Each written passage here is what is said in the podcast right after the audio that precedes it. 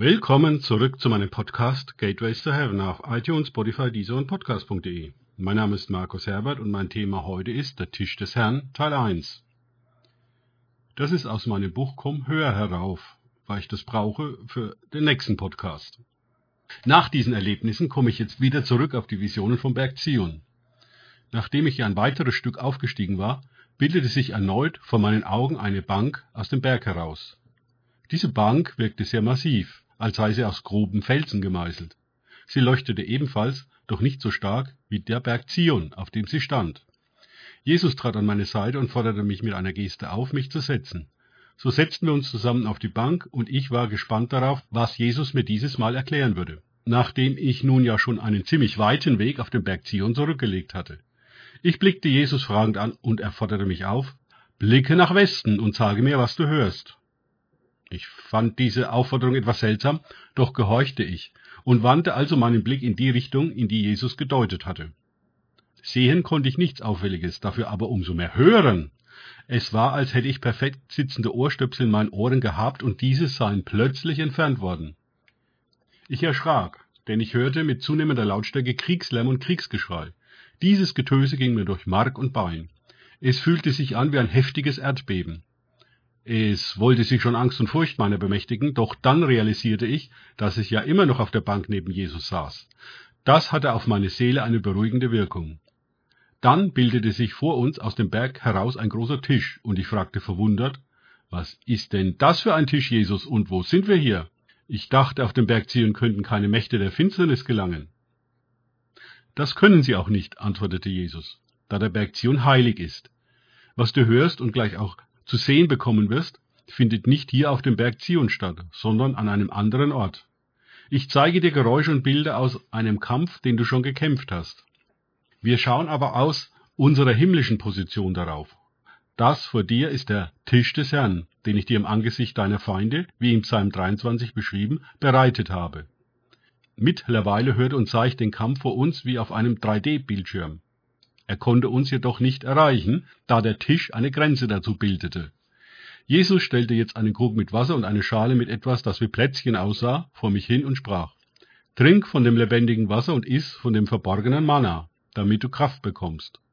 Jetzt, da Jesus das zu mir sagte, merkte ich erst, wie total kraftlos und zusammengesunken ich da saß. Gerne trank ich vom lebendigen Wasser und aß von dem Manna. Es dauerte nur einen Moment und ich konnte mich gestärkt aufrichten und dem Geschehen mit neuer Aufmerksamkeit folgen. Jesus fuhr mit seiner Erklärung fort. So wie ich alle meine Feinde überwunden habe, musst auch du deine Feinde in der unsichtbaren Welt überwinden. Auf diesem Weg der Überwindung wirst du transformiert so dass du mehr und mehr die Eigenschaften dieses Tisches annimmst. Dann ist dein Haus auf Fels gebaut und die Stürme können es nicht zum Einsturz bringen. Es ist für euch Menschen unmöglich, aus eigener Kraft gegen die Mächte der Finsternis zu bestehen. Du musst zuerst in die Ruhe Gottes eintreten und an meiner Seite sitzen. Das hört sich jetzt angesichts des Kampflärms sicherlich paradox an. Aber genau an diesem Tisch beginnt für dich die Ruhe Gottes. Sie beginnt im Angesicht deiner Feinde. Solange du noch aus eigener Kraft kämpfst, hast du den Platz an diesem Tisch noch nicht eingenommen. Erinnere dich an Psalm 23, wo der Weg zu dem Tisch des Herrn durch das Tal des Todesschattens führt. Auf diesem Weg muss alles in dir sterben, was versucht, es selber und ohne mich zu schaffen. Alle eigenen Bestrebungen müssen in den Tod gehen. Erst dann kannst du in die Ruhe Gottes eingehen. Dann nimmst du deinen Platz neben mir ein und ich decke dir einen Tisch im Angesicht deiner Feinde. Denke daran, wie ich mit den Jüngern auf dem See Genezareth war und ein heftiger Sturm aufkam. Irdisch gesehen schlief ich hinten im Boot. Ich konnte das tun, weil ich mit diesem Tisch des Herrn verbunden war. Von dieser Position der Ruhe Gottes aus konnte ich die Mächte der Finsternis sehen, als sie das Boot zum Kentern bringen wollten. Als meine Jünger mich weckten, war es für mich ein leichtes, dem Sturm zu gebieten, so dass er sich sofort legte. Wäre ich ängstlich und voller Unglauben gewesen wie meine Jünger, hätte ich dem Sturm nichts entgegensetzen können. Je öfters du hierher kommst, desto mehr bist du mit dem Tisch des Herrn verbunden und kommst tiefer in die Ruhe Gottes hinein. In die Ruhe Gottes einzukehren ist die wichtigste Strategie für den geistlichen Kampf. Und natürlich ist das, wie alles andere auch, ein Prozess.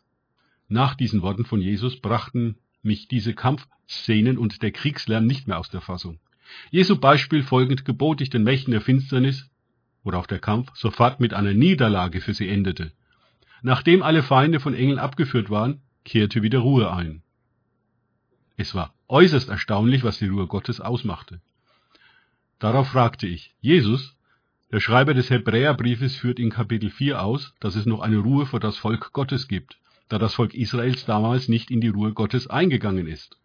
Jesus antwortete mir, das Volk Israel blieb in der Wüste im Stand des Unglaubens, obwohl sie 40 Jahre die Wunder Gottes gesehen hatten, ausgenommen Josua und Kaleb. Mit ihren Sünden hatte ich kein Problem. Dafür hatte ich durch Mose eine irdische Kopie der Stiftshütte errichten lassen, in der für ihre Sündenopfer gebracht wurden. Ihr wahres Problem war der Unglaube, trotz aller Wunder Gottes, die sie sahen.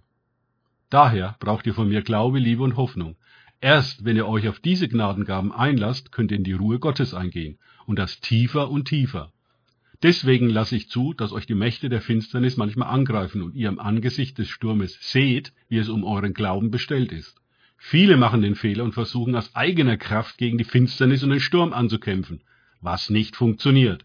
Oder noch schlimmer, sie versuchen die Siege anderer wie eine Blaupause für sich zu übernehmen. Auch das funktioniert letztendlich nicht. Sie müssen ausnahmslos alle hierher zu mir an diesen Tisch kommen und von mir die für sie passende Strategie geoffenbart bekommen. Nur meine Gegenwart ermöglicht ihnen den Wechsel von Unglaube zu Glaube, von Angst und Furcht zu vollkommener Liebe des Vaters und von der Hoffnungslosigkeit zur Hoffnung. Erst dann können wir über persönliche Strategien sprechen. Die Ruhe Gottes ist der Schlüssel zu all den Visionen, die ich dir bereits geoffenbart habe. Je weiter und tiefer du in die Ruhe Gottes eingehst, desto mehr kannst du sehen und desto länger in den Visionen bleiben. Das eine bedingt das andere. Das heißt nicht, dass du ohne die Ruhe Gottes keine Vision empfangen kannst. Du kannst sie durchaus empfangen. Doch sie sind dann nur schemenhaft, arm an Details und kurz. Du brauchtest ein ganzes Sabbatjahr mit Verlängerung dazu, um sowohl geistlich als auch körperlich in die Lage versetzt zu werden, zum Tisch des Herrn zu kommen und aktiv in die Ruhe Gottes einzutreten. Bei jemand anderen sieht der Weg anders aus. Jeder muss mich selbst danach fragen, doch für alle gilt, dass sie in die Ruhe Gottes eingehen müssen, um die Kämpfe bestehen zu können. Das kostet seinen Preis. Soweit aus meinem Buch. Danke fürs Zuhören. Denkt bitte immer daran, kenne ich es oder kann ich es im Sinne von erlebe ich es. Erst sich auf Gott und Begegnungen mit ihm einlassen, bringt Leben. Gott segne euch und wir hören uns wieder.